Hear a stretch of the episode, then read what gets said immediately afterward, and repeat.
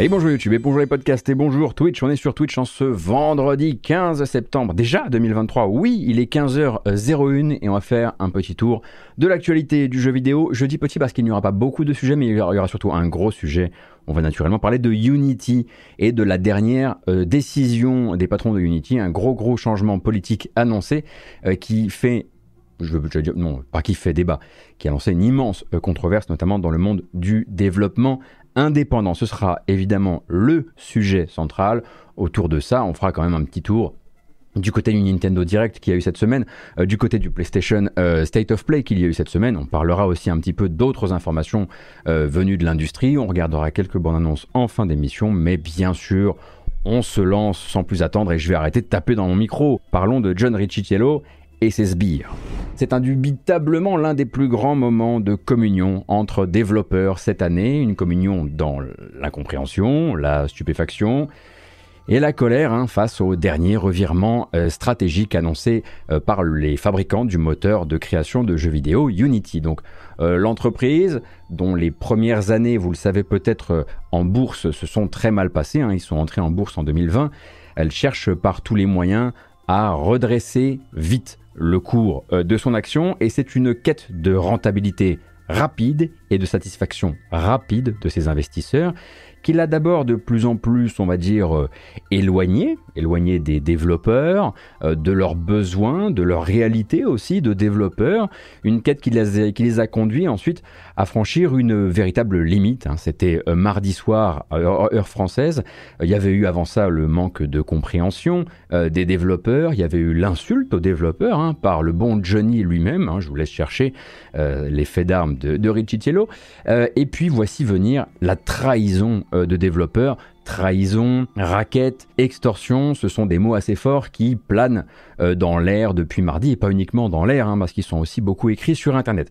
Tout est parti en fait de l'annonce euh, qu'au 1er janvier, tous les développeurs de jeux Unity qui avaient atteint un certain niveau de succès seraient soumis d'office et sans possibilité de faire autrement, même s'il y a une petite surprise, on va le voir, à une taxe, une taxe fixe à chaque installation d'un jeu. Pas de la vente d'un jeu, de l'installation. Dans le sens où, quelle que soit la manière dont le jeu s'est acheminé sur, sur votre machine, euh, que vous l'ayez euh, acheté, que vous l'ayez obtenu dans un bundle caritatif par exemple, hein, à prix complètement cassé, euh, que vous l'ayez téléchargé via un abonnement de type Game Pass ou PlayStation Plus ou autre, que vous l'ayez obtenu gratuitement dans une offre un petit peu commercial, comme peut le faire l'Epic Game Store par exemple, eh bien euh, Unity veut ses 20 centimes sur chaque installation. 20 centimes, euh, c'est pas toujours exactement cette euh, somme-là, ça va dépendre de certaines mesures, hein, des, voilà, des métriques qui sont mesurées en amont, et ça va dépendre aussi du type de licence annuelle que paie le développeur à Unity, parce que c'est ça à la base le business model de Unity. Il y a même d'ailleurs une formule gratuite qui a permis à des développeurs de réaliser de petits succès, parfois de gros succès, en utilisant une formule gratuite. Mais voilà, c'est pas un pourcentage sur le prix de vente. C'est même pas un pourcentage sur le deal qui aurait été négocié, par exemple, entre un développeur et une plateforme type Game Pass, parce que ça, ça les emmerde évidemment. Toutes ces, tous ces téléchargements de jeux dans le Game Pass dans lesquels on ne prend pas d'argent, c'est quand même c'est quand même fou. C'est un prix fixe, donc on va, on va dire 20 centimes le temps de cette émission, qui est indexé sur l'installation du jeu.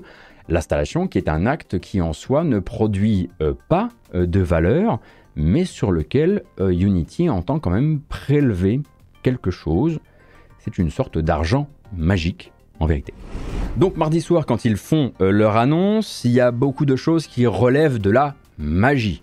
par exemple, magie. Euh, chaque exécution du jeu via une offre de cloud gaming, hein, comme le Xbox Cloud Gaming, ça compte comme une installation. Euh, magie, euh, on annonce tout ça sans être vraiment capable de dire si réinstaller un jeu qu'on avait désinstallé, c'est compté comme une nouvelle installation qui est facturable. Évidemment, ils sont revenus là-dessus depuis, on y reviendra. Magie, les démos que vous distribuez gratuitement, bah nous, on voudrait quand même 20 centimes dessus. Et encore là, c'est bien sûr le clou du spectacle qui arrive. Magie, tout ceci s'applique non seulement euh, aux, jeux Unity qui sortiront à partir euh, du 1er janvier, mais en fait à tous les jeux développés sous Unity, disponibles dans le commerce et qui ont atteint un certain niveau de revenus. Et d'ailleurs, ces revenus, eh bien, on les mesurera de manière rétroactive. Euh, ça veut dire que par exemple, chaque fois que Hollow Knight est téléchargé via le nouveau Xbox Game Pass Core qui s'est lancé hier, Unity voudra 20 centimes. Et tant pis si cette donnée-là, elle n'a pas du tout été prise en compte lorsque Microsoft et la Team Cherry se sont mis d'accord sur le montant d'un chèque. Question du coup connexe à ce sujet-là, comment c'est possible d'un point de vue légal? Comment on va imposer un nouveau contrat euh, de licence à des jeux développés et sortis sous un autre contrat de licence, magie. Mais on imagine évidemment que Unity obligera très probablement les développeurs à signer un nouveau contrat de licence s'ils entendent patcher le jeu dans les semaines, dans les mois à venir. Donc quelque part, Unity est en train de mettre en place une taxe qui pourrait euh, décourager certains développeurs de venir réparer ou améliorer des jeux qui sont déjà sortis parce que ça leur ferait resigner de nouveaux euh, terms of service euh, qu'ils n'ont pas envie de signer pour ce jeu-là. Alors comment euh, Unity par exemple entend identifier les versions de jeux qui sont arrivées de manière illégale sur un disque dur pour qu'elles soient exemptées de facturation? Eh bien là aussi, magie. Ils disent qu'ils ont une solution, mais personne dans la communauté des développeurs n'en voit véritablement une. Et il y a même des gens pour rappeler que si quelqu'un disposait d'une technologie capable d'identifier à distance l'exécution d'une copie piratée, cette personne serait immensément riche et n'aurait probablement pas à faire le business qui est celui de Unity. Elle pourrait simplement vendre cette solution-là. Donc pour l'instant, on a une solution. On a une solution pour que les développeurs ne se retrouvent pas à payer euh, pour des installations euh, de jeux, euh, de jeux frauduleuses. Et bien sûr, la question des abus, comme euh, l'install bombing, hein, qui est un truc qui forcément a été théorisé très très vite depuis mardi, et l'idée qu'un groupe de gens qui voudraient du mal à un développeur euh, mette en place des bots qui installeraient et désinstalleraient en boucle euh, des jeux dans le but d'attaquer financièrement le développeur en question, eh bien cette idée-là, Unity n'y pense pas une seule seconde la première fois qu'il communique mardi soir. Par exemple, il faudra attendre le lendemain pour qu'ils disent non, non, mais pour ça aussi on a une solution. Ce sera uniquement la première installation, ou plutôt l'installation initiale, mais installation initiale sur chaque machine. Ça veut dire en gros que la première fois que j'installerai euh, tel jeu sur mon PC, euh, le développeur devra payer. La première fois que j'installerai tel jeu sur mon Stream Deck, euh, Steam Deck, pardon, le développeur devra payer. Ça veut probablement dire aussi que la première fois que je réinstallerai ce jeu sur mon PC dont j'ai changé la carte mère et qui a donc euh, changé de signature matérielle, le développeur devra payer aussi. Et donc tout ça, comme vous le voyez, est empreint de beaucoup, beaucoup, beaucoup de magie. Le lendemain, déjà, comme je le disais, hein, le ton a pas mal euh, changé face à la levée euh, de boucliers. Mais cette aura justement de magie, elle subsiste. On apprend que finalement ce ne seront pas les développeurs de jeux disponibles dans les offres d'abonnement comme le Game Pass ou le PlayStation Plus qui vont, qui vont raquer hein, ces, euh, ces taxes-là, mais ce seront les proprios de ces offres. Euh, Microsoft, PlayStation, Apple, Nintendo, Google, qui ont dû se réveiller en disant quoi? Euh, Je ne suis pas sûr. Et puis, on imagine bien sûr, le premier truc qui nous vient en tête à ce moment-là, c'est pas sûr que vous ayez négocié ça en amont, donc quasiment sûr que ça parte en procès. Mais, et tant pis d'ailleurs, hein, si à l'issue de ces procès, qui pourraient décider hein, euh, euh, de, se, de, se, lancer euh, contre Unity, et si ces procès-là donnaient raison à Unity, ce qui nous envoie déjà assez loin, tant pis pour Unity. Si derrière, ben Apple Arcade par exemple, ou, ou le Game Pass, se disent, bon, manifestement on doit payer des frais sur les jeux Unity, alors pourquoi on continuerait à accepter ou en tout cas à faire la cour à autant de jeux Unity? Peut-être qu'on devrait déprécier ces jeux-là dans notre catalogue. Ça, c'est pas le problème de Unity. Eux, ce qu'ils veulent là, c'est communiquer au jour le jour et essayer de mitiger une annonce qui a été, il faut bien le dire, même si derrière c'est crado et que même quand on réemballe un petit peu les choses, ça ne tient pas debout, la communication a été particulièrement mal faite et a énormément exposer les gens, notamment les community managers qui n'ont rien demandé euh, chez euh, Unity et qui se retrouvent vraiment à essuyer des, des, flots de gens qui leur foncent dessus avec des fourches. quelque part, euh, on, les comprend bien sûr.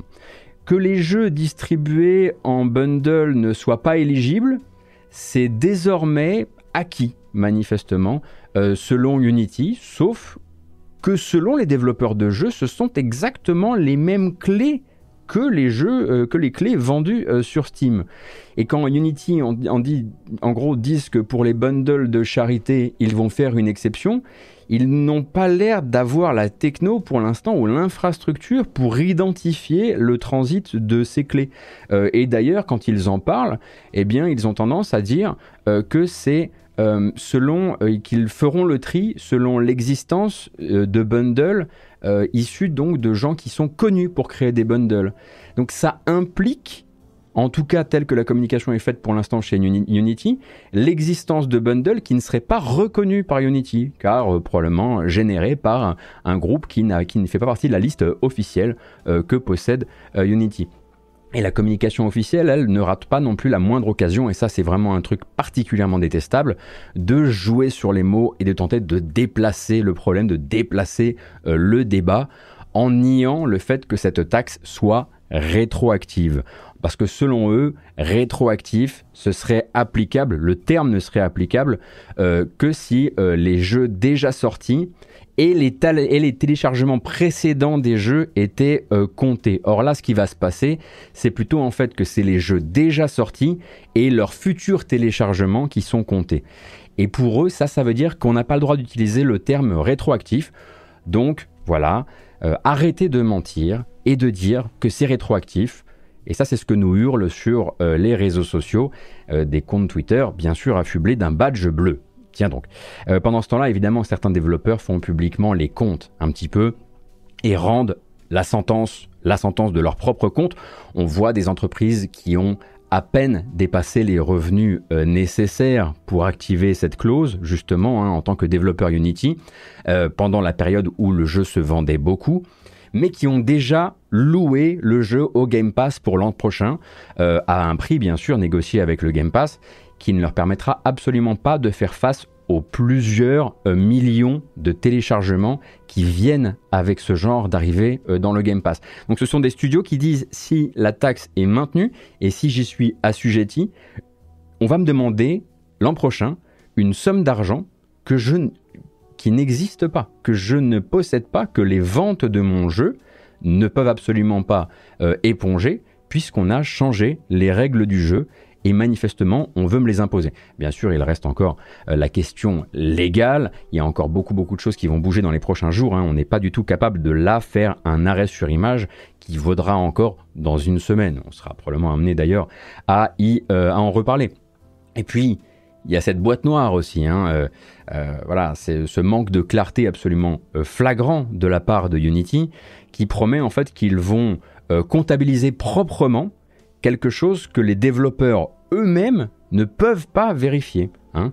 Et en gros, Unity explique qu'il faudra leur faire confiance ou les contacter en cas de litige. Unity va envoyer des factures et dire écoutez, selon nos, instruments de mesure, votre jeu a été téléchargé tant et tant de fois. Mais c'est quelque chose que le développeur n'a pas les outils, il n'a pas les outils de télémétrie lui-même euh, pour le savoir.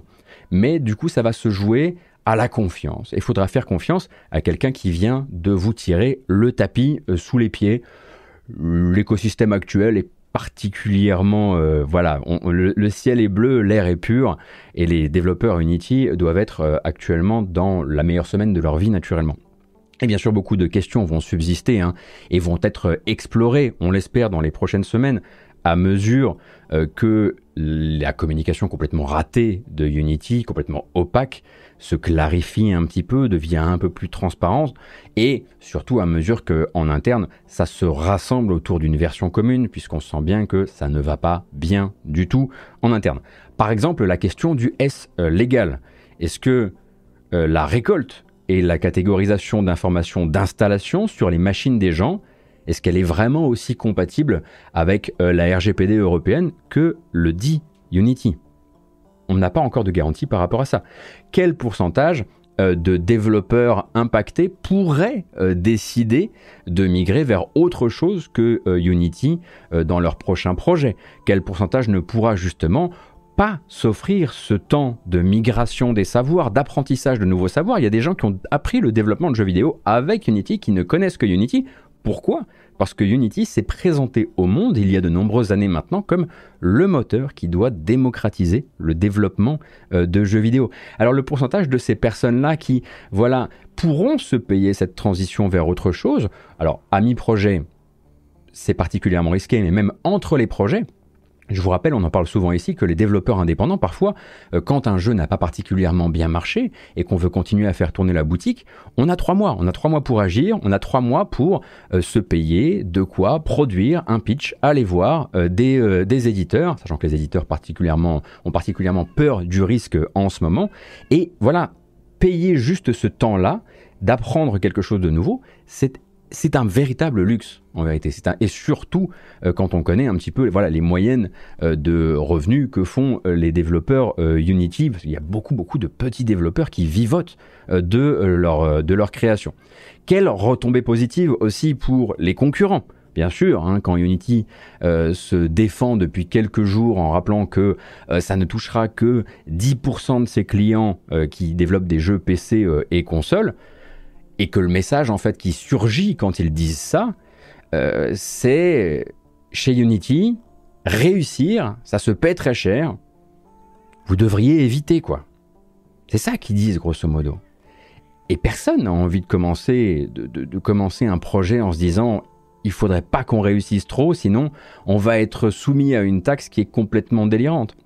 Et enfin, une question qui me semble vraiment centrale aujourd'hui, centrale euh, ces derniers jours, surtout ces dernières heures, quelle stabilité en interne demain euh, chez Unity. Hein. On a vu passer beaucoup, beaucoup de confessions d'employés absolument dépités euh, par cette annonce, euh, contre laquelle manifestement beaucoup de personnes semblaient avoir lutté longtemps en interne pour empêcher que ça arrive, ou en tout cas que ça, ça sorte sous cette forme-là. On a vu des démissions aussi qui ont été annoncées, hein, parfois de grands cadres, qui disaient non mais voilà, c'est pas du tout la philosophie, c'est pas du tout le Unity dans lequel je me suis engagé toutes ces années. Et on sait aujourd'hui, manifestement, que l'évacuation hier de plusieurs sites de travail Unity en réponse à des menaces de mort concernerait manifestement des menaces proférées par un employé de Unity à l'encontre de sa direction. Alors, évidemment, c'est pas du tout quelque chose qu'il faut, cautionner, hein, que ce soit les menaces qui viennent de l'extérieur ou de l'intérieur, c'est pas comme ça qu'on lutte euh, contre ce genre euh, de situation. Mais voilà. En tout cas, Richie Tiello, etc., euh, vis-à-vis de l'entreprise, il marche sur une ligne qui est extrêmement fine. Eux, en fait, espèrent euh, rester en équilibre, pile à cet endroit un peu magique, à ce point de Lagrange là, où on rend foudrage une partie très vocale de ses clients, et bien sûr une partie très vocale de ses employés, tout en continuant à exciter ses actionnaires. Mais trop d'instabilité, ou, ou trop de mauvaise presse, ça amènera même l'investisseur à se dire que là, ça va trop loin. Et pourquoi je dis une minorité euh, vocale de ses clients? Il y, aurait en tout cas un scénario dans lequel tous les développeurs, ou la plupart des développeurs euh, que euh, vous voyez actuellement crier très fort sur Internet, s'inquiéter également de leur capacité à vivre de leur passion et de leur travail dans les années à venir, seraient considérés par Unity aujourd'hui comme un dommage collatéral parce que c'est pas vraiment la cible de toute cette histoire.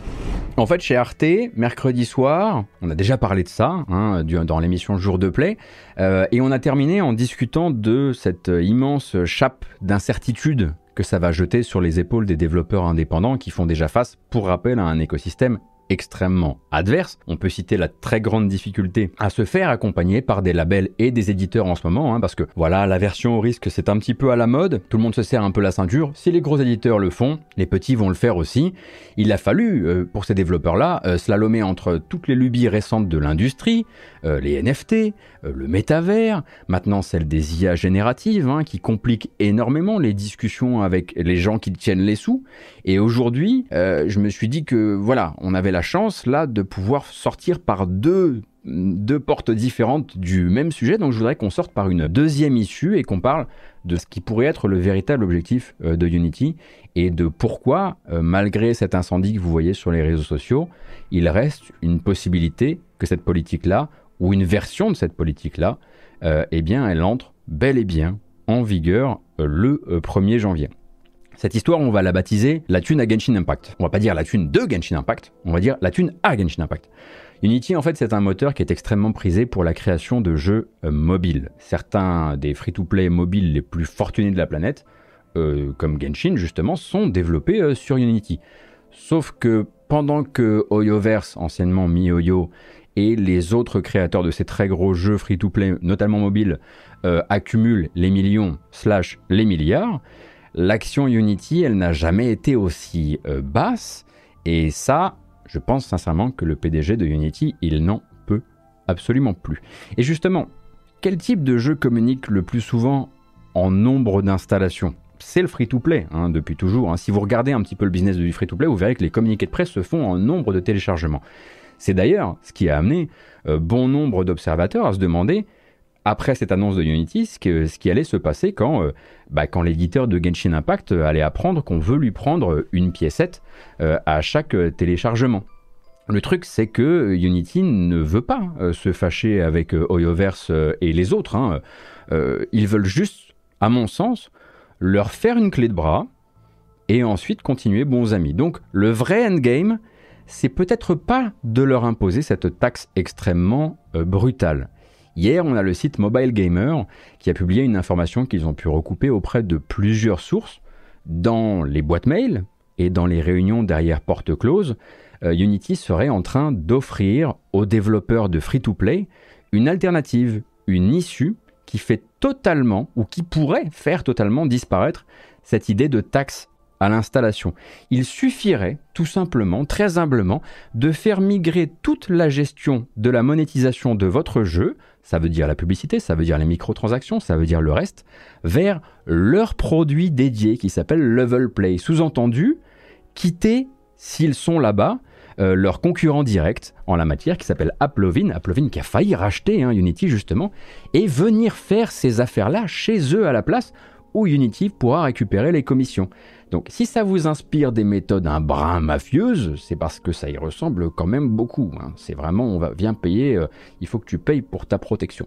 Et je ne peux pas euh, vous garantir que Genshin Impact euh, est chez Applovin actuellement, mais en revanche, le titre du jeu, il, il apparaît quand même très très haut dans les blog posts postés par l'entreprise dans sa newsletter qui s'appelle Game Discoverability, on a un journaliste qui s'appelle Simon, Simon Carles qui théorise en fait euh, le conflit actuel comme un bras de fer dans lequel les développeurs de jeux que nous on appelle premium, donc les jeux non free-to-play, euh, notamment donc beaucoup de jeux PC et consoles, ne seraient finalement que les victimes collatérales. Lui, il appelle ça les vilains petits canards, et des victimes collatérales absolument assumées euh, de la stratégie de Unity. Selon le dernier bilan trimestriel de, Unity, hein, les revenus du moteur, ça représente 193 millions de dollars sur un trimestre. Euh, contre déjà 340 millions de dollars pour les revenus de la division publicité euh, et accompagnement dans la monétisation où se trouve justement euh, ce level play. ramené à la richesse globale de Unity, la partie moteur pour le jeu vidéo, puisque je vous rappelle que Unity loue également son moteur pour d'autres applications que le jeu vidéo, la partie moteur pour le jeu vidéo, c'est seulement 23% des revenus de Unity. Et si on regarde là-dedans combien, quel pourcentage euh, de, PC et consoles, de, location du moteur euh, pour des développeurs PC et consoles euh, dans les revenus globaux de Unity, on arrive grosso modo à 10%. 10%. Hein. Les gens que vous voyez, on va dire que la plupart des gens que vous voyez crier actuellement et à raison sur les réseaux sociaux représentent maximum 10% du revenu actuel de Unity. Se brouiller avec des gens qui ne représentent que 10% de ton revenu pour faire une petite clé de bras aux plus gros apporteurs d'affaires que sont les créateurs de gros free-to-play, eh bien c'est un calcul qui est agressif, mais c'est un calcul qui aurait du sens dans la réalité complètement explosée de John Ricciello et euh, son équipe. Et passer du jour en fait au lendemain un pourcentage sur les ventes, euh, comme peut déjà le faire Unreal, ou mettre en place euh, une meilleure monétisation de tous leurs, euh, services annexes, parce que Unity propose énormément en plus de bons services annexes aux développeurs, c'est pas assez brutal, c'est pas assez rapide, parce qu'il faut un temps d'adhésion, et peut-être qu'il n'y aura pas d'adhésion à ces services-là. Ce qu'il faut là, c'est ce que j'ai déjà dit sur Arte, c'est une forme de raquette. Et il faut comprendre encore une fois que Unity s'est mis dans une position absolument terrifiante euh, financièrement, aussi bien sur les marchés que d'un point de vue euh, de sa réserve financière. Donc ce qui se dessine là finalement, ce qui peut se dessiner là, parce que c'est qu'une alternative, hein, c'est qu'une possibilité, c'est un futur dans lequel Unity euh, pourrait rompre une bonne fois pour toutes avec leur mission de base, qui était celle, comme je le disais, de démocratiser la création de jeux, pour devenir une autre entreprise. Une entreprise qui considère qu'implémenter pour tout le monde une politique qui va précipiter l'an prochain des boîtes dans le fossé, c'est collatéral, c'est un moment dur à passer, mais c'est comme ça qu'on transforme une boîte. La question que je me pose est celle pour laquelle j'ai pas encore euh, trouvé de solution. Pourquoi effectivement lancer un truc pour tout le monde et se retrouver dans cette situation-là? Ça, ça m'échappe un peu. Il doit me manquer des notions de stratégie. Il doit, il y a quelque chose qui, m'échappe. Je pense sincèrement qu'il y a une notion d'impréparation qui doit être très forte, de précipitation qui doit être très forte, euh, qui fait qu'il y a probablement eu quelque chose de, de l'ordre du conflit très dur mais très rapide à l'intérieur et que les employés ont dû apprendre il n'y a pas si longtemps que ça que c'était euh, la nouvelle solution euh, euh, à, la, à, la, mode, mais j'avoue qu'ils auraient pu largement mieux s'en sortir et ça aurait été beaucoup moins relayé par bah, les médias jeux vidéo traditionnels si tout ça avait avant toute chose concerné les, les, les free-to-play et notamment les, les gros, gros, gros créateurs de free-to-play. Donc est-ce qu'on va dans les temps à venir justement vers une politique qui pourrait au fur et à mesure être, euh, enfin, on verrait des groupes de développeurs qui pourraient en être exonérés Est-ce que, au fur et à mesure, Unity montrera des cartes qui confirment cette théorie-là et dira bon bah effectivement oui, bah, voilà, on va le faire avec les, on va le faire avant toute chose avec les créateurs de free-to-play? Je ne sais pas. En revanche, il faut faire un petit peu attention. La, news récente à propos de John Ricciello, donc le, patron euh, de Unity, qui aurait vendu des actions juste avant d'annoncer la mauvaise nouvelle. Faites très attention avec le terme de délit d'initié, etc. Parce que les dernières informations qu'on a sur le sujet, c'est que c'était du trading automatique. C'est des mouvements financiers réguliers euh, des stock options du bon Johnny. Mais attention justement au terme de délit d'initié qui est quand même extrêmement fort. Vous vous doutez bien que le premier truc que je, vais, je veux pas faire dans ma journée là, c'est défendre John Ricciello, mais quand même qu'on sache de quoi on parle. Euh, c'est disponible sur le, site du Nasdaq et vous pouvez voir effectivement euh, qu'on n'est pas sur quelque chose d'intentionnel ou en tout cas de manuel et surtout quelque chose qui a été réalisé en remplissant le formulaire officiel euh, fourni par l'administration américaine dans ce, dans, dans ce cas-là. Parce que effectivement, si vous êtes en possession d'informations confidentielles, vous n'êtes pas censé pouvoir acheter et vendre dans votre coin sans que l'administration soit au courant. Ce serait terrifiant. Dans ce cas-là, ce qui se passe, c'est que vous remplissez un formulaire spécial à ce sujet qui, fait que vous vous déclarez, vous mettez un spotlight sur vous, vous mettrez vraiment une loupe sur vous en disant je suis patron de Unity et je m'apprête à faire bouger euh, l'action de Unity. Donc si l'administration veut s'y intéresser, je suis là. C'est comme ça qu'on est au courant justement pour ce, transit financier, c'est parce que ce formulaire a été rempli.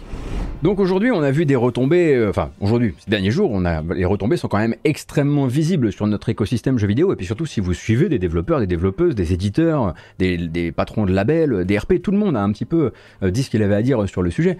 On a vu des devs euh, qui parlaient effectivement de changer de moteur de jeu, on a vu des devs clairement qui n'avaient pas la capacité financière de pouvoir faire ça, mais qui imploraient Unity de changer d'avis euh, sur le sujet et qui imploraient quelque part leur communauté aussi de venir les aider dans ce plaidoyer vis-à-vis de Unity. On a vu fleurir un nombre incalculable de tutos permettant de migrer euh, votre jeu ou votre projet de jeu de Unity vers d'autres solutions. Hein. ça se multiplie à une vitesse absolument folle sur YouTube. Les discussions sur l'open source ont été ravivées comme jaja, hein, mais en même temps, c'est toujours un petit peu la barrière actuelle, c'est que les écosystèmes consoles sont très peu permissifs euh, vis-à-vis euh, des moteurs et notamment vis-à-vis de l'open source. Donc ça ralentit encore énormément les volontaires qui pourraient vouloir aller vers là. Euh, le journaliste Steven Totilo qui travaille sur Axios raconte que certains développeurs Unity de jeux très en vue, donc on imagine des studios avec une certaine solidité, une santé financière et en tout cas même euh, une, un, aplomb, c'est-à-dire des, connaissances médiatiques, euh, etc., euh, seraient en train de penser à prendre les armes et à se rassembler dans une class action, donc un recours collectif devant la justice américaine. On a l'un des co-créateurs de GitHub, euh, qui a annoncé hier vouloir euh, profiter un peu du moment pour lancer euh, l'an prochain sa propre vision de ce que devrait être la création de jeux vidéo démocratisés. On a même un boycott de Unity hein, qui commence à se mettre en place. Les développeurs de jeux free-to-play qui bah, ne sont pas forcément capables, tous les développeurs de jeux free-to-play ne sont pas capable d'encaisser la future euh, taxe, parce que tous les free-to-play ne sont pas des free-to-play euh, à succès. Et là, il y en a pas mal qui sont justement, qui travaillent actuellement avec Level Play, donc le produit de gestion, de monétisation de Unity, et qui ont désactivé les publicités dans leur jeu pour que leur jeu, durant tout le temps euh, de ce naufrage, eh bien, ne rapporte pas d'argent, pas plus d'argent en tout cas à Unity. C'est bon, on a mis pour l'instant l'affaire Unity de côté couvert comme on a pu, bien sûr. Hein. Euh, et je vous propose là de se faire un peu plaisir, de se ramener vraiment à la notion de voilà une annonce de jeu vidéo, ça fait du bien, ça nous ramène, euh, ça nous ramène à la beauté vraiment du, développement de jeu, à l'absence zéro euh, de cynisme. On se regarde un petit trailer et puis ensuite on parle du Nintendo Direct.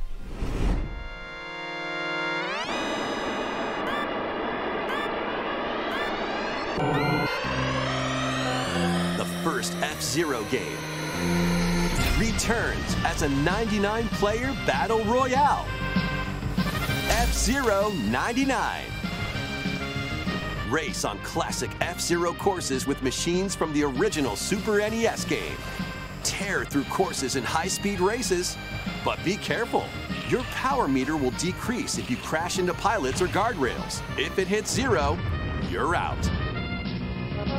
You'll need to avoid collisions and conserve your power meter to stay in the race. Feeling risky? Spend some of your power meter for a temporary speed boost. You can also collect super sparks, which appear when machines collide, to boost up to a special path called the Skyway. Et eh, vous n'avez pas de la chance Vous vouliez un F0, ben vous avez un F0. En tout cas, vous avez la confirmation que Nintendo se souvient que vous voulez un F0. Euh, puisque la dernière petite coquetterie du Nintendo Switch Online, c'est donc un mode, 4, euh, mode 99 joueurs, donc un, Battle Royale euh, pour bah, ce qui ressemble quand même à un, ROM hack du, du premier F0 avec une petite interface de jeu mobile par-dessus. Écoutez, pourquoi pas Au début, je me suis moqué, à ce qui paraît, c'est hyper cool.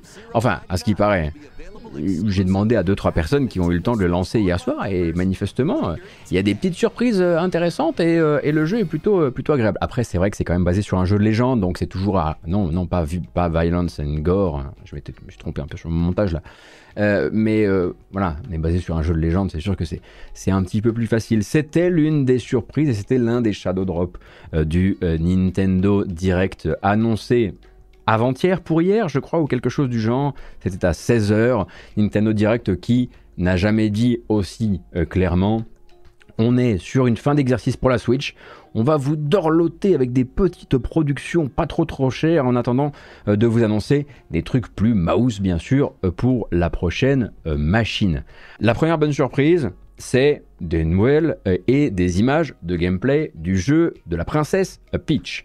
Et ça a l'air cool, honnêtement. Princess Peach Showtime, le 22 mars 2024, avec tout un système de costumes, une ambiance manifestement tournée vers le théâtre, ou en tout cas euh, le spectacle, et l'incroyable Princess Peach euh, Sherlock euh, que j'ai hâte d'incarner avec bien sûr le gameplay hein, qui va changer selon, votre, selon votre costume.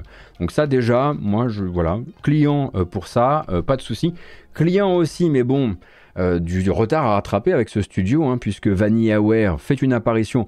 Moi, je pensais sincèrement que VanillaWare pouvait faire des apparitions qui faisaient un peu plus de bruit, mais manifestement, on annonce ça dans un coin Nintendo Direct. Donc, VanillaWare revient à l'assaut des Web, bien sûr, avec un nouveau jeu absolument sublimissime qui s'appelle Bon, le titre n'est pas sublimissime, mais c'est Unicorn Overlord, avec effectivement euh, quelque chose de très, euh, high fantasy, je trouve, dans la direction artistique. C'est très très beau et je lisais pas plus tard qu'hier sur internet des gens qui comparaient ça un petit peu à certains cara design de Heroes of Might and Magic. Et si on m'avait dit, c'est vrai que c'est assez, c'est assez chopable. Moi, je suis en tout cas très très chaud pour essayer. Bien sûr, ce n'est pas du tout une, euh, exclusivité euh, Switch, vous vous en doutez bien. Le retour d'Another Code également. Another Code, ça m'en parle depuis la nuit des temps et j'ai jamais joué ni au premier euh, ni à sa suite. donc, le premier jeu était sorti sur DS, le deuxième jeu sorti sur Wii et ça revient dans une version entièrement retapée très très très joli hein, tout de même. Another Code dont on m'avait également vanté euh, la, euh, BO, pardon. Il me semble que ça sort l'an prochain, mais je me souviens plus exactement euh, à quelle date. Et aussi en parlant des séries comme ça, hein, ou en tout cas des studios qui reviennent. ah, ce sera le 19 janvier pour Another Code. Merci beaucoup la modo comme d'habitude. et du côté donc des petites séries qui reviennent sans faire trop de bruit, mais quand même, et eh bien Saga, hein, Saga qui n'avait pas sorti d'épisode depuis Scarlet Grace et qui revient avec Emerald Beyond. Je laisse les spécialistes de la série Saga euh, parler euh, sur le chat et je vous laisse bien sûr faire la découverte euh, de la bande-annonce de votre côté et puis ensuite bien sûr ce qui justifie ce que je disais au départ, à savoir un Nintendo Direct de doudou vraiment le doudou de fin de génération, eh bien c'est une véritable festival de remake, euh, festival de remake Nintendo, avec un remake Mario versus Donkey Kong, donc remake du premier jeu euh, sur euh, GBA qui sortira en version donc Switch le 16 février. J'étais aussi surpris que vous. Paper Mario, la porte millénaire qui revient en HD sur Switch également l'an prochain, sachant que Mario RPG Remake arrive toujours le 17 novembre avec toujours une bande originale retapée par toujours Yoko Shimomura, si je dis pas de bêtises, donc méga chaud en ce qui me concerne, même si c'était pas elle d'ailleurs, je serais méga chaud. Le remaster HD de Luigi's Mansion 2 a refait une apparition également, et ce sera toujours pour euh, l'été prochain. Et on a même Aspire, Aspire, qui pendant un temps manifestement, ce n'est plus trop le cas, euh, travaillait sur le grand remake de Star Wars KOTOR, mais qui sont avant tout des porteurs de jeux. Euh, qui nous amène une collection Tomb Raider 1, 2, 3 plutôt bien liftée, hein, euh, pour en tout cas avec euh, la Switch comme l'une des consoles cibles. En revanche, je ne sais pas s'ils ont fait quelque chose pour les contrôles, et s'ils n'ont rien fait pour les contrôles, jamais de la vie. Absolument jamais de la vie. Non, non, non, c'est pas fini pour le Nintendo Direct. Non, non, il en reste encore. Des Shadow Drop, bien sûr. Horizon Chase 2, qui était jusqu'ici en accès anticipé, qui en profite pour sortir en 1.0 et pour sortir directement euh, hier soir. Hein. vous pouvez euh, y jouer. Pour rappel, un Horizon Chase 2 euh, avec beaucoup plus d'orientation multijoueur. Toujours une BO par l'incroyable Barry Leach. On a également Trombone Champ. On ne présente plus ce jeu sur cette chaîne?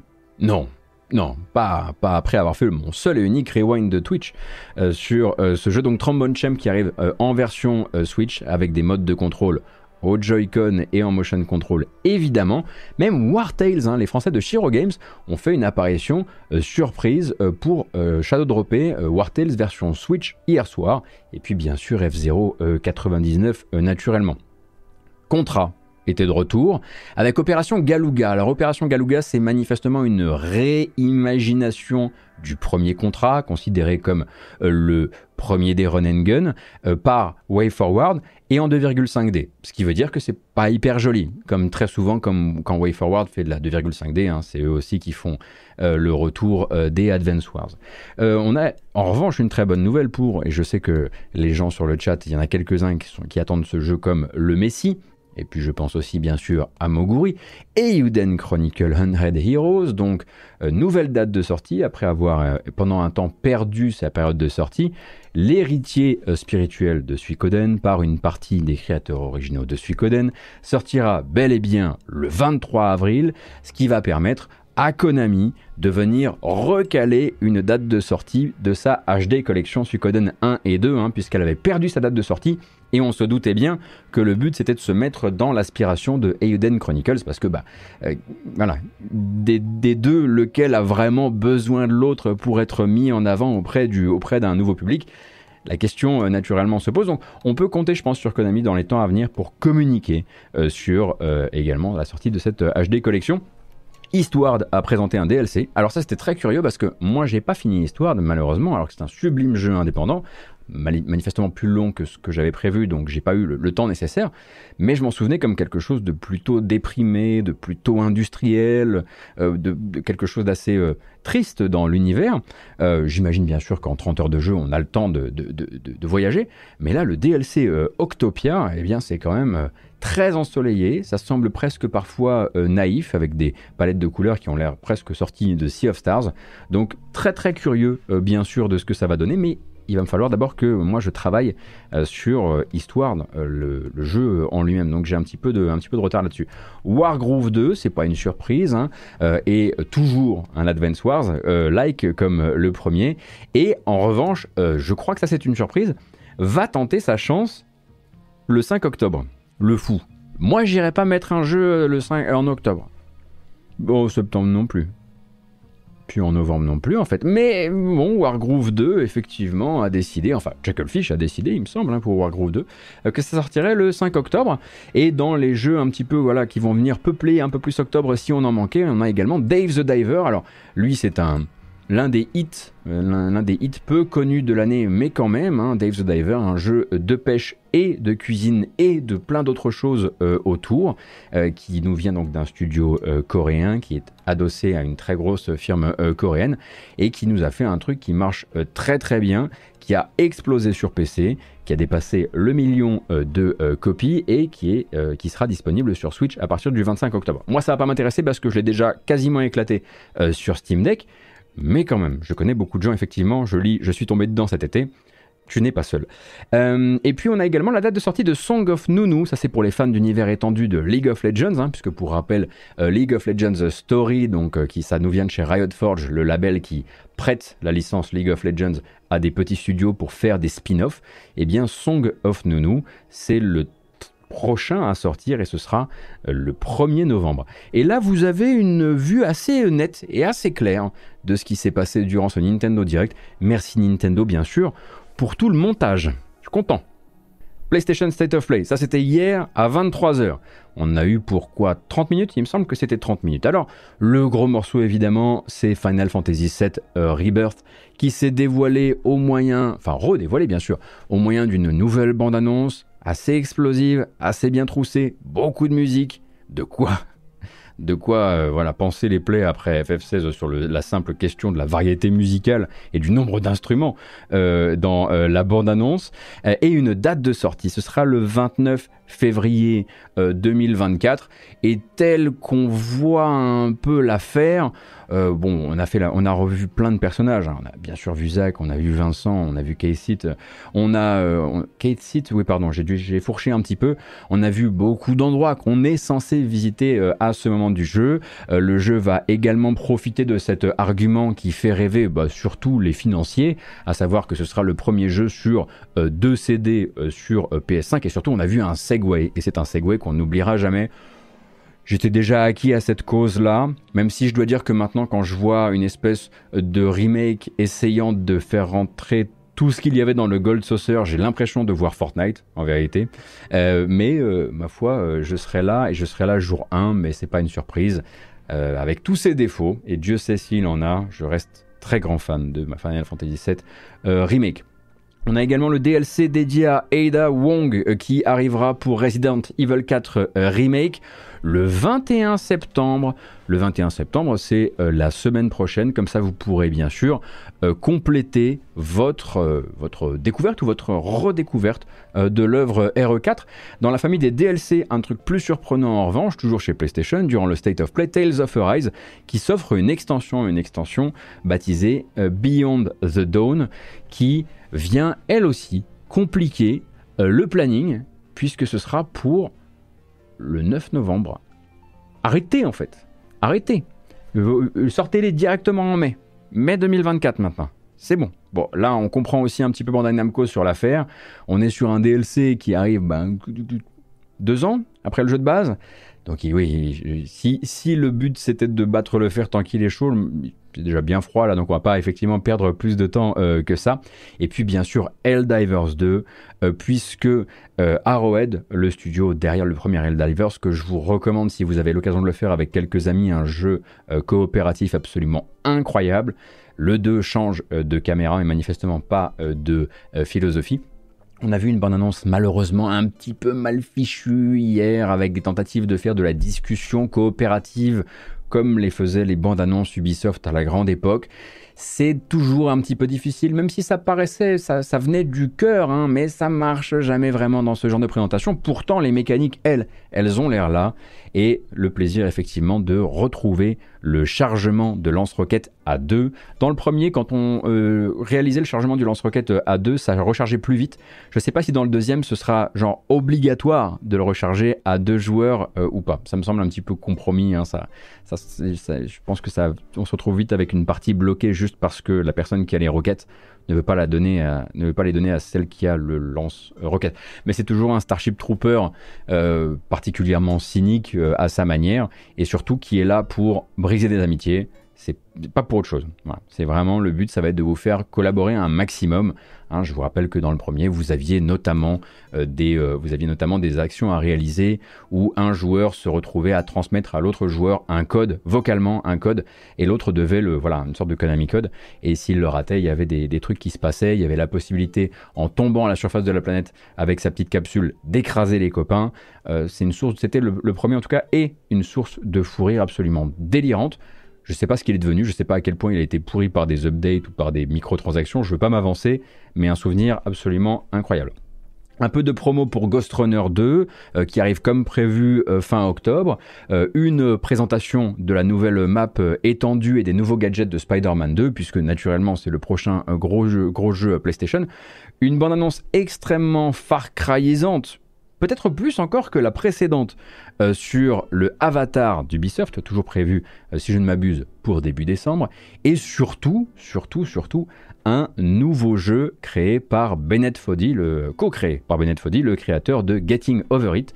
Et on va rester euh, là-dessus. Hein. Le jeu s'appelle Baby Steps et on va rester sur de l'hyper simulation de mouvement qui va très probablement encore essayer de philosopher sur la difficulté parfois d'avancer euh, un pas après l'autre quand euh, tout est contre vous et surtout euh, la physique du jeu. PlayStation a fait le choix d'ailleurs d'ouvrir ce PlayStation State of Play avec cette bande-annonce qui était un vrai... C'était un vrai risque hein, et ça leur ressemble pas. C'était même, ça ressemblait un peu au PlayStation d'il y a fort fort longtemps, mais c'était assez intéressant. Et pour voilà, si vous avez connu Getting Over It, vous savez à quel point voilà, il y a ce jeu-là et puis il y a les autres jeux qui cherchent simplement à vous faire tomber pour faire rire euh, vos spectateurs sur Twitch. Celui-ci avait quand même quelque chose de particulier et du coup je suis très curieux de, voir ce que ce qu'essaiera de raconter Baby Steps. Bon, on a terminé avec Unity pour cette semaine, on a terminé avec les événements de jeux vidéo. Pour cette semaine, on va pouvoir parler un petit peu du Game Pass Core. Alors, si vous avez raté les épisodes précédents, il faut que je vous raconte ce que c'est. Déjà, pour rappel, hein, le Game Pass Core, c'est ce qui vient remplacer le Xbox Live Gold et ce à partir d'hier, avec toujours bien sûr euh, l'accès euh, Xbox Live pour jouer en multijoueur, mais aussi maintenant un catalogue euh, fixe et grandissant de jeux qui va venir remplacer la sélection mensuelle qui, on peut se l'avouer désormais, était pas mal moribonde euh, depuis un certain temps euh, maintenant. Donc on connaît désormais, bah, on le connaît forcément puisque ça s'est lancé hier, donc il me semble que le prix mensuel c'est 6,99 pour le Xbox Game Pass Core, qui est donc une espèce de niveau d'abonnement qui se met sous le Xbox Game Pass classique. Et attention, attention, il y a quand même du beau monde sur le Core. Alors, on ne sait pas exactement à quel euh, point ça va tourner ou combien de temps les jeux vont rester, mais grosso modo, ça part avec une très belle sélection de base.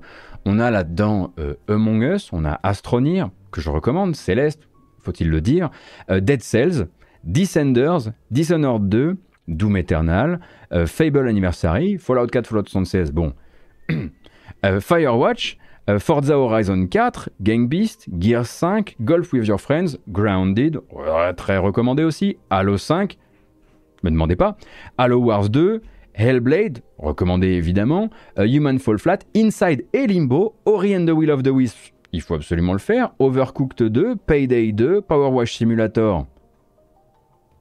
Faites non, jouez pas à ça. Si vous jouez à ça, vous jouez à plus rien. Donc jouez pas à Power Wash Simulator, mais jouez-y.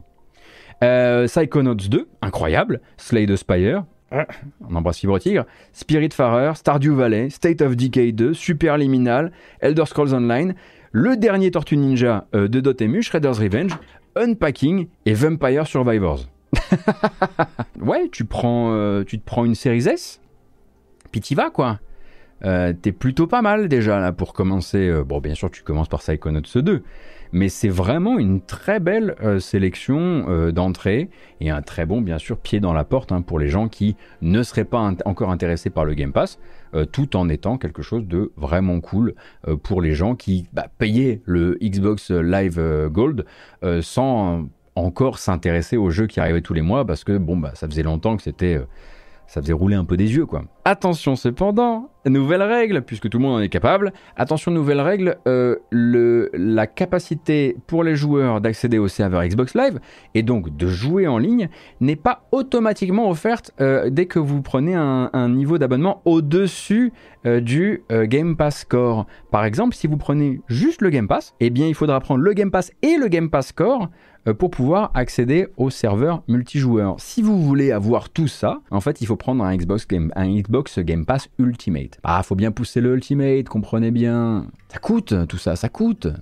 On va parler de Starfield. Starfield dope-t-il véritablement les ventes de Xbox Series? L'effet Starfield était recherché par Microsoft. Hein. Euh, euh, le redoutable Christopher Dring, hein, qui est un journaliste spécialisé dans les chiffres, c'est un peu le Oscar Le Maire britannique chez Games Industry, il a publié les euh, chiffres de vente, les derniers chiffres de vente des consoles de Microsoft au Royaume-Uni, qui est son terrain de jeu, son terrain d'étude. Et le moins qu'on puisse dire, c'est que ouais, ouais, le Briton, il a marché à fond. Ouais, ouais ça, ça, ça a bien marché. Entre la sortie du dernier Bethesda Game Studios, la mise en circuit bien sûr d'une Xbox Series S avec 1 Teraoctet euh, de stockage à 50 euros de plus naturellement, et un travail de fond qu'il faut reconnaître hein, qui a été mené par Bethesda justement sur l'optimisation du jeu sur Series S, certes en 30 fps mais ça aurait pu être un sacré massacre et ça ne l'est pas, et eh ben les consoles Xbox elles ont réalisé leurs deux plus grosses semaines de vente de l'année 2023 au Royaume-Uni autour de la sortie de Starfield. Et attention, hein, ça repose pas uniquement sur la série S. La série les séries X, elles ont fait près de 50% de ventes en plus durant la semaine spéciale. Vous savez, la semaine spéciale d'accès, anticipé réservée aux précommandeurs. Eh ben, elles ont même réalisé leur meilleure semaine de l'année 2023 outre-Manche euh, durant euh, justement cette, cet accès anticipé. Alors, bien sûr, on peut et on doit euh, remettre euh, ces chiffres en perspective, se rappeler que euh, l'année 2023, elle était pour l'instant décevante en matière de vente de consoles Xbox au Royaume-Uni, mais l'effet Starfield était recherché et il est bien là. Et en même temps, bon voilà, on parle quand même d'un jeu qui a surpassé les 6 millions de joueurs en une semaine entre les ventes et bien sûr les accès via Game Pass. Le licenciaton, deux fois en une semaine, c'est malheureusement en ce moment très très compliqué comme on le disait hein, pendant que nous on est en train de vivre une année de jeux vidéo complètement dingue l'industrie elle elle ne va pas très très très bien euh, et là on a rarement eu un exemple aussi flagrant et aussi déprimant que celui-ci puisqu'on va parler du studio derrière Immortals of Aveum qui licencie la moitié de ses effectifs quelques semaines seulement après la sortie euh, du jeu. Celle-ci elle est vraiment dure à avaler hein, parce que voilà, pour beaucoup, le jeu est encore sur le haut de la pile de backlog et on y jouera quand on pourra. On y jouera quand on pourra se le payer parce que malheureusement, euh, Electronic Arts a mis un prix complètement débile euh, dessus. Mais on attend effectivement encore de pouvoir y jouer. Mais le studio, hein, justement, Ascendant Studio, réalise un véritable speedrun de la déprime Jeu annoncé, jeu sorti, moitié de l'équipe licenciée en moins d'un an de temps. Ça a été monté par des vétérans de la série euh, Call of Duty et ça a été confirmé hier par un article de enfin ça a été d'abord évoqué par un article de Polygon et puis ensuite confirmé par le patron du studio. Une quarantaine euh, de personnes euh, vient d'être licenciées quelques semaines après que le jeu soit sorti et fait un flop commercial quasiment direct. Pour rappel, c'est sorti le 22 août et on est le 14 septembre. D'un studio de 80 à 100 personnes en pleine charge, Ascendant vient d'être réduit de moitié. Manifestement, seule manière pour les dirigeants de permettre à la structure de continuer à exister. Alors, le premier réflexe, bien sûr, c'est de se tourner vers Electronic Arts, hein, euh, dont le logo a décoré euh, chacune des communications du jeu. Et oui, c'est vrai que Electronic Arts édite Immortals of Aveum au travers du label EA euh, e Originals. Donc ils ne possèdent pas le studio, donc ils n'ont pas forcé, hein, euh, voilà, c'est-à-dire qu'ils n'ont pas appuyé sur le bouton de ces, licenciements, mais ce sont indubitablement eux qui ont géré la communication du jeu, géré le budget du jeu, géré le prix du jeu. Hein. On rappelle que ces génies ont collé une étiquette plein pot là-dessus, hein. sur console, le machin, il, il coûte entre 70 et 80 balles et fixer également les objectifs, les objectifs à atteindre, euh, les paliers à atteindre pour supposément, ben on l'imagine, donner un feu vert à une prolongation de cette collaboration avec Ascendant Studio. Et selon l'un des ex-employés euh, entendus par justement Polygon, Immortals of Aveum serait le plus gros échec euh, commercial du programme Electronic Arts Originals depuis sa création. Et je pense que vu les objectifs techniques que s'était fixé euh, le studio, je me demande même si c'était pas l'un des plus chers également. Euh, mais ça, limite, c'est voilà, c'est un autre sujet. Quoi. On rappelle que des choix funestes ont été faits hein, autour de la sortie d'Immortals of Aveum, que vous ne connaissez peut-être même pas en vérité. Hein. c'est presque aussi confidentiel comme sortie que euh, Need for Speed Unbound. Saviez-vous qu'un Need for Speed était sorti en fin d'année dernière? Non. C'est dommage. À ce qui paraît, c'est déjà complètement, euh, complètement abandonné par Criterion ou quasiment. Mais Immortals of Aveum, euh, donc, était d'abord prévu pour sortir durant une espèce de petit euh, trou euh, dans le planning durant le mois de juillet, puis a décidé ensuite, très probablement pour des besoins de finition, de, de déplacer sa sortie et de se placer au milieu d'une espèce de mishmash où se retrouvait Baldur's Gate, où se retrouvait Armored Core et où se retrouvait Starfield pas très très longtemps derrière. Euh, et ensuite, effectivement, une fois euh, que le jeu est sorti, eh bien, on s'est rendu compte que les configurations, peut-être il y avait des gens qui avaient déjà réalisé ça avant, mais que les configurations recommandées et exigées sur PC étaient absolument délirantes, puisque c'est un jeu qui s'était effectivement lancé euh, des objectifs techniques et des objectifs visuels dits next-gen.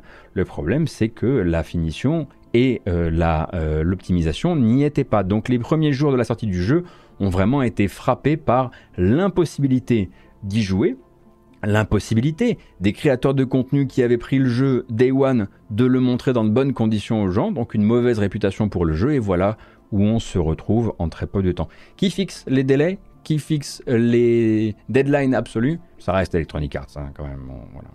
Je pense sincèrement qu'Electronic Arts avait comme objectif, à la base, euh, plutôt de faire une espèce de, faire un braquage en fait, d'annoncer le jeu euh, tard, puisque pour rappel, il a été annoncé au Game Awards 2022, euh, donc la fin de l'année dernière, et de se dire, sous moins d'un an, on sort le jeu. C'est vrai que parfois ces machins-là, Bon, c'est pas Hi-Fi Rush non plus, mais ça peut marcher. Il peut y avoir cette espèce de légende qui se crée un petit peu dans les cercles de gens qui, qui s'intéressent à cette actu Oh, ce jeu venu de nulle part qui arrive, waouh, euh, ils ont bien géré la com, waouh, ils sont déjà prêts, oh, ça me fait trop plaisir.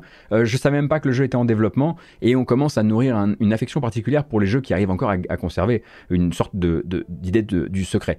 Euh, je pense qu'ils se sont malheureusement ratés parce que les délais de production étaient probablement pas les bons par rapport aux objectifs de communication et, et de buzz que s'était fixé Electronic Arts. En tout cas, c'est une manière de voir les choses. Et chez Ubisoft, figurez-vous euh, qu'on licencie également et euh, les fermetures d'antennes qui ont commencé il y a quelques mois maintenant commencent à toucher euh, les pôles de développement après s'être cantonné aux bureaux commerciaux. Alors on est encore loin bien sûr des pôles de développement des jeux triple A euh, pour lesquels la plupart des gens connaissent euh, Ubisoft, euh, mais le studio Ubisoft Londres, qui est l'un des pôles de dev spécialisés mobile du groupe, est manifestement sur la sellette. Alors je dis sur la sellette parce que bah, la réglementation au Royaume-Uni fait qu'on ne peut pas fermer ça comme ça, il faut se lancer dans une espèce de projet de fermeture, dans un plan de fermeture qui doit être validé avec les patrons de l'entreprise et puis aussi, on l'imagine, avec un, certain nombre certain nombre d'instances, pardon. Mais ils auraient donc Ubisoft aurait et c'est cynique dit comme ça, hein, mais ils auraient commencé à planifier la fermeture du studio. Euh, donc la série de jeux dont s'occupait l'équipe, elle va être confiée à une autre antenne spécialisée mobile, Ubisoft Barcelone, pendant que Ubi Londres euh, laissera sur le carreau un peu plus de 50 personnes euh, tout de même. Hein. Pour rappel, Ubi Londres s'est né en 2009 comme un studio indépendant qui s'appelait Future Games of London, incroyable nom de studio, et qui s'est fait racheter par Ubi en 2013 après l'explosion commerciale euh, de leur jeu qui est devenu une série, les Hungry Shark. Donc Hungry Shark passe chez Ubisoft Barcelone et effectivement Ubisoft se retrouve là à fermer une division de développement. On le rappelle, jusqu'ici, au niveau de la communication autour du serrage de ceinture, euh, je suis beaucoup dans les mimes aujourd'hui, je mime, euh, du serrage de ceinture euh, à prévoir et, en cours, bah, parce qu'il y a une, alerte sur les résultats de, de l'entreprise. ils avaient voilà, à chaque fois que la presse posait la question euh, de euh, euh, bah, vous fermez, bah, par exemple, ils ont fermé le bureau commercial du Benelux. Ça veut dire que toute la distribution de jeux Ubisoft pour le Benelux n'est plus gérée par Ubisoft. C'est d'ailleurs, c'est Playon qui s'en occupe anciennement Core Media. et ils ont fait la même chose en Italie. Mais pour l'instant, la ligne, c'était un petit peu, oui, mais c'est pas des développeurs. Les développeurs sont préservés. Bah, pour l'instant, les là maintenant, les développeurs le sont un petit peu moins.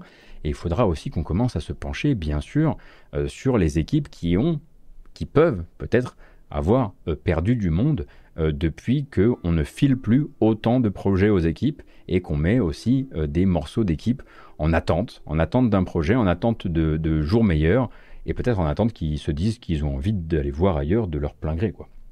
Tiens, bah, je voudrais parler d'Ubisoft en bien.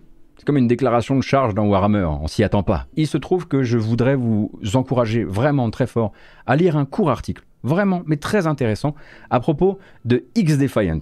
Double surprise. X-Defiant, hein, pour rappel, c'est le Call of Duty-like, bien sûr, euh, free-to-play, euh, de Ubisoft, euh, piloté par une équipe derrière laquelle on, retrouve Mark Rubin. Et X-Defiant, figurez-vous que après avoir effectivement essuyé un premier une première communication euh, assez dramatique, a eu la meilleure idée du monde en lançant des bêtas auxquels les gens ont joué et les gens ont commencé à être vraiment hypés euh, par le jeu. X-Defiant désormais est un titre qui est attendu par une frange des fans de FPS multijoueur et c'était pas le cas il y a trois ans. Mais surtout, X-Defiant vient de rater sa certification console. Ça ne veut pas dire que X-Defiant va mal, mais ça veut dire en revanche que le planning qui devait lui permettre de normalement annoncer une date de sortie là à la rentrée ne peut pas être respecté parce qu'ils doivent rentrer dans une nouvelle passe de certification. La certification euh, auprès des, consoliers, c'est une étape importante, c'est un truc qu'on ne peut absolument pas contourner.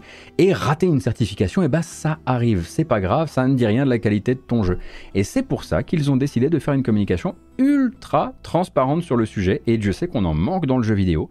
Donc si vous voulez lire Mark Rubin, donc qui pilote l'équipe euh, derrière X-Defiant, qui vous explique comment fonctionne euh, une certification euh, quand on veut sortir sur Xbox euh, ou sur PlayStation, eh bien, voici un article dont vous avez l'adresse sur le chat qui sera dans la description de la vidéo aussi. C'est très simple, ça vous apprend l'un l'un des morceaux du boulot de Release Manager. Hein. Le Release Manager euh, ne fait pas que ça, mais ça permet aussi de dépasser un petit peu ce que vous avez pu lire peut-être, à savoir effectivement des titres d'articles genre Oh là là, X-Defiant est, trop buggé pour euh, Xbox ou pour PlayStation, etc. Non, c'est des affaires de process. C'est, euh, ça peut être un truc comme ah bah ouais, mais il y a des succès qui marchent pas comme ils devraient, ou ta liste d'amis est pas connectée correctement, et en fait, sans ça, nous, on laisse pas le jeu sortir. On l'aurait probablement laissé sortir avec euh, des gros bugs fonctionnels à l'intérieur du jeu, mais nous, ce qui nous intéresse, c'est que ton jeu ne foute pas la honte à notre écosystème. Et voilà, pour ça, il y a des certifications particulières, ou en tout cas, il y a des bugs particuliers, ce qu'on appelle des bugs de compliance, si je dis pas de bêtises. Et c'est de ça dont parle ce petit article. Vraiment, lisez-le, ça nous permet de parler, de savoir un petit peu plus de quoi on parle et un peu moins... Euh, se faire avoir parfois par des, euh, des effets d'annonce. Allez, allez, je le dis. Allez, je le dis parce que là, effectivement, le chat parle du fait que Cyberpunk 2077 a, réussi sa certification euh, compliance auprès des, des, des consoliers avant qu'il se passe ce qui s'est passé. J'ai besoin de le dire devant les gens. Je suis chaud bouillant. Vraiment incorrigible mec. Hein. Je suis chaud bouillant pour la 2.0 de Cyberpunk. Mais vraiment, très premier degré. Pour ça et pour le DLC. C'est comme si tout ce qu'on sait, tout ce que je savais a été oublié. Et je veux y croire. Et je veux vraiment y croire. Et puis si ça marche pas, ça marche pas. Ça fera des, des mèmes pour le lancement d'Origami. Ça a marché la première fois, ça se trouve, il y a moyen que ça marche la deuxième fois. Bon, la deuxième fois, j'avais rajouté une démission derrière, donc j'avoue que c'était un petit peu, il y avait un peu plus de panache, mais pas cette fois-ci. Vous ne m'aurez pas CDPR. Quatre bandes annonces, histoire de terminer, histoire de parler un petit peu, de regarder des images de jeux vidéo. Ça va nous faire très très bizarre, ça fait si longtemps, à force de parler uniquement de gros sous et de procès. Beat Trip Rerunner, c'est le retour de la série Beat Trip Runner. Il faut avoir connu, mais c'est c'est assez euh, punchy dans son genre, se date pour le 19 septembre avec une sortie, si je ne m'abuse, euh, d'abord sur euh, PC.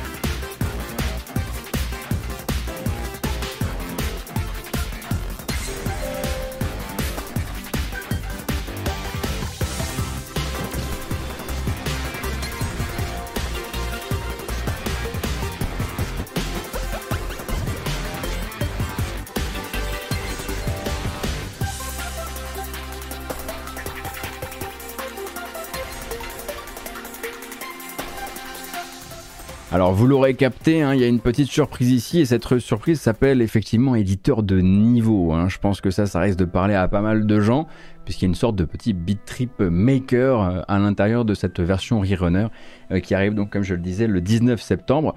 Le prochain arrive le 2 octobre, c'est dans vraiment pas longtemps hein, pour le coup, euh, et je le surveille depuis longtemps. Honnêtement, je ne sais pas trop ce que ça vaut ni si c'est censé vraiment me plaire à la fin, mais ces animations me plaisent tellement. Je sais pas si vous vous souvenez de ce jeu, Bilkins Folly. Bilkins Folly, donc la rencontre d'un jeu en pixel art, quelle surprise, euh, d'une histoire de pirate, de puzzle et d'animation extrêmement euh, cartoonesque, comme je le disais. Ça, c'est pour le 2 octobre. In the world of the treasure hunter, what is the greatest prize of all? Is it gold, precious gems, or the call of adventure? Could it be our family ties, our link through the ages?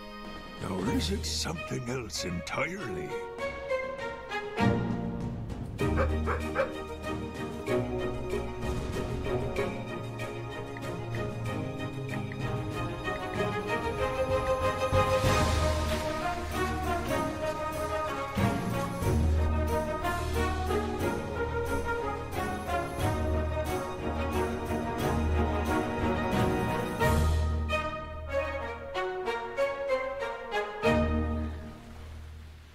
Bon, quand même un petit truc à redire hein, sur Bilkins Folly, il faut bien s'avouer quand même que cette bande-annonce est particulièrement pas bien faite.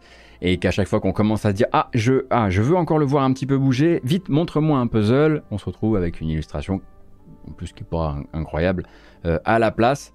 Donc euh, il, faudra, il faudra le voir, euh, il faudra le voir euh, en main, quoi, tout simplement. On va se diriger, attendez une seconde, on se dirige vers où? Ah, on se dirige vers le 14 novembre. Celui-ci, ça fait longtemps qu'il communique. Il y a une démo toujours disponible, je crois, pour Broken Roads. Broken Roads, je pense, a énormément bénéficié dans sa communication de sa proximité visuelle avec un certain Disco Elysium. Là aussi, il va s'agir de RPG et de choix.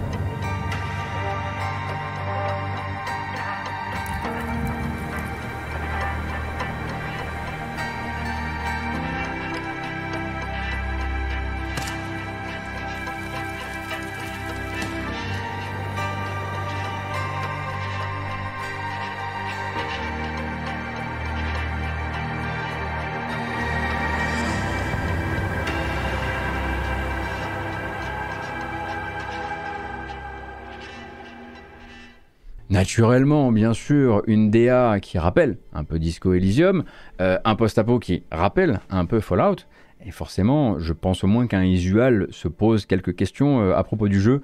Je dois vous avouer que je suis arrivé à un moment maintenant où quand je vois des jeux qui emboîtent à ce point le pas à Disco et qui gardent quand même le petit cartouche écrit en bas de l'écran plutôt que l'élégante timeline de dialogue à droite de l'écran, je suis un peu déçu.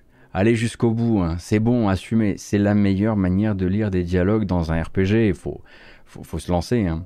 Et on va rester un petit peu sur le RPG quand même, mais matinée également de pas mal de tactiques, puisque Warhammer 40 000 Rogue Trader a une date de sortie, c'est bon, le 7 décembre, donc le prochain jeu euh, des créateurs euh, de, des adaptations euh, en jeu vidéo de la série Pathfinder. C'est parti. Exploration, rediscovery and expansion of the Imperium. All of these drive rogue traders to brave the darkness between the stars. It does not matter who you were before. A fearless general, a fractious noble, or a bloodthirsty criminal. Now you have the resources of the gargantuan trade protectorate to reach your goals. For example, your hand-picked retinue, ex-Imperial Navy. A tech priest of the Adeptus Mechanicus, powerful psychers, a righteous sister of battle, even a ferocious space marine, and many more. All of them are ready to accompany you through the warp and beyond. And if the resources of the Imperium prove insufficient, take a more radical approach and strike an allegiance with a terrifying enemy of humanity, the wicked Drukari. Let Marajai pave your way with sadistic and abhorrent acts of violence. After all, Ah là là, les bandes annonces qui te racontent absolument tout, comme ça tu peux absolument rien rater. Alors Rock Trader, hein, il me semble, était un spécialiste game, un spécialiste game de, euh, de Warhammer, enfin de Games Workshop, pardon, il y a fort fort lointain. Euh, naturellement, les spécialistes de ce spécialiste game pourront un peu plus vous en raconter et vous dire à quel point c'est une bonne adaptation. Moi, je m'arrêterai simplement à oui, j'ai complètement envie de jouer à ça euh, sur euh, la fin de l'année, sur la fin pardon de, l'année 2023. C'est vrai que c'est même pas rangé dans les spécialistes game puisque c'est un, jeu de rôle et que les jeux de rôle sont pas rangés dans les spécialistes game chez. Bref, on s'en fout de tes histoires, Gauthier, c'est vraiment pas intéressant. Pendant qu'on regardait la bande-annonce, quelqu'un sur le chat disait encore un jeu Unity, meaning, euh, voilà, hein, puisqu'on a parlé de ce qui arrive actuellement aux développeurs euh, Unity euh, ces, derniers, ces derniers jours. Partez du principe que si vous les notez à chaque fois qu'ils apparaissent, ça va être un peu compliqué puisque 70% des jeux mis en circulation ces dernières années sont développés sous Unity. ça fait beaucoup. Courage, tout le monde. Je vais vous laisser là parce qu'il y a plein de trucs qu'il faut que j'aille faire avec Origami, etc. On a bien, bien, évidemment très hâte de vous parler aussi un petit peu de notre planning euh, pour l'arrivée des premières émissions, tout ça, des premiers lives. Euh, je vous souhaite, ma foi, une très bonne euh, fin de semaine, un très bon week-end. Il faut vraiment que j'y aille parce qu'ensuite j'ai un concert de Chipzel à voir à Londres avec 65 Days of Static et je voulais pas me la raconter, mais manifestement je le fais quand même. je vous embrasse. Prenez soin de vous, on se donne rendez-vous euh, la semaine prochaine. Merci beaucoup d'avoir suivi cette émission, j'espère qu'elle vous a plu. N'hésitez pas, hein, si vous estimez que j'avais un angle mort sur un sujet ou quoi que ce soit, vous pouvez me choper, vous pouvez m'alpaguer sur le Discord naturellement. Hein, sur le Discord de la, de la commune ou tout simplement euh, sur les réseaux sociaux. Il y a largement, euh, il y a bien, bien des manières si vous avez quelque chose à me dire. Merci encore une fois aux gens qui rendent cette émission possible et donc assez naturellement aux personnes qui me soutiennent sur Patreon, patreon.com slash gotos. Merci infiniment pour tout ce soutien. Merci pour votre présence en live. Merci si vous avez décidé de regarder ça en vidéo. Et si vous avez regardé tout ça en vidéo et que vous n'aviez pas vu qu'il y avait un chapitrage, je vous ai bienvenu. La prochaine fois, en tout cas, vous pourrez choisir vos sujets. Prenez grand soin de vous. À très bientôt. Salut.